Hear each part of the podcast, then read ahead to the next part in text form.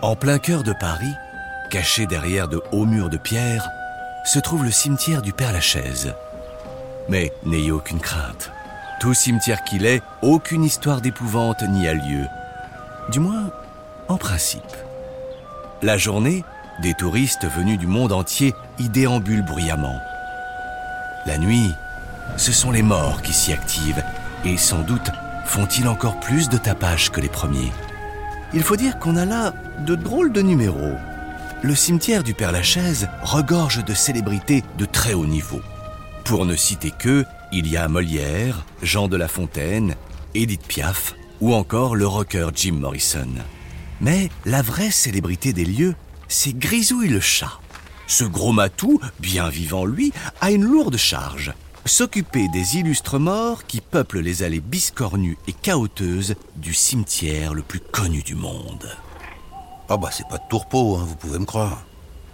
C'est que ces grands noms de ce monde ont souvent des caprices ou des demandes complètement farfelues. Non mais, tenez, hier, Molière m'a envoyé à la comédie française. Il voulait voir si on y jouait toujours ses pièces de théâtre et si sa statue était toujours en place dans le hall. Franchement, me faire traverser tout Paris à moi, un chat Si Grisouille a hérité de cette casquette de concierge des morts, c'est qu'il a commis une terrible erreur. Quelques années auparavant, notre Matou était un chat d'appartement le plus heureux qui soit.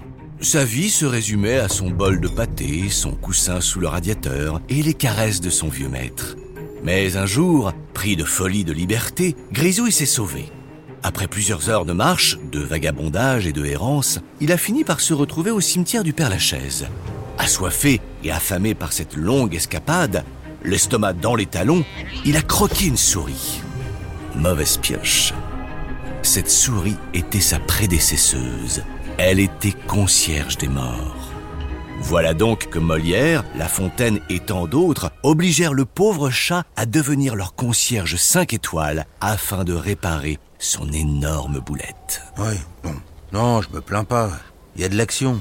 Mais quand même, parfois, je regrette mon coussin et surtout ma gamelle.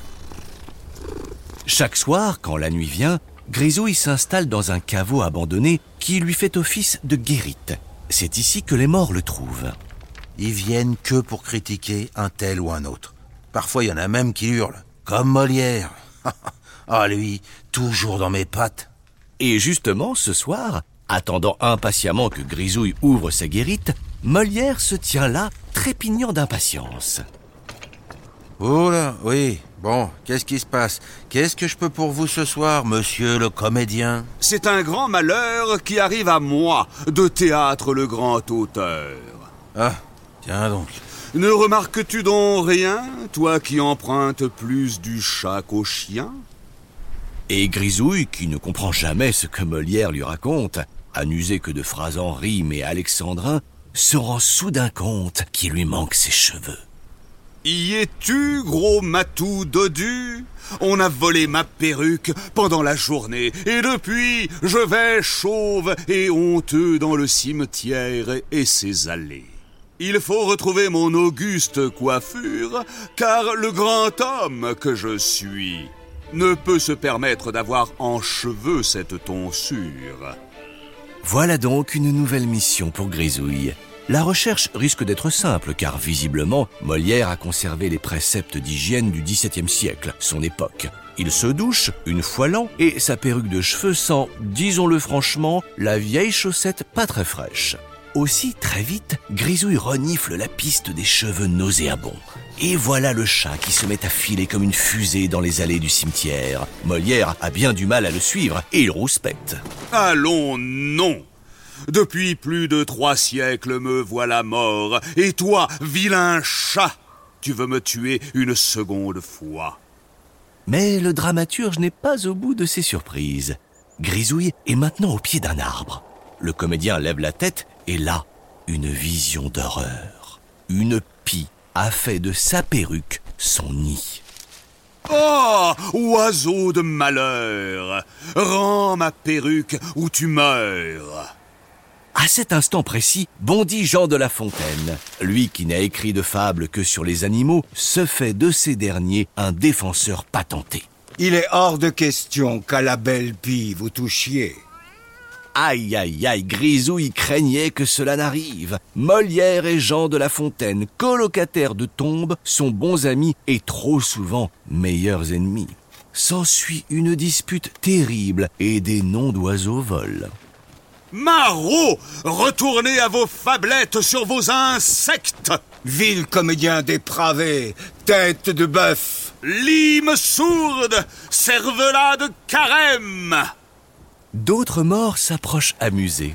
Bien que, comme Grisouille, peu d'entre eux ne comprennent grand-chose à ces insultes d'un autre temps. Et la pie, contemplant ce triste spectacle, se met à cacter.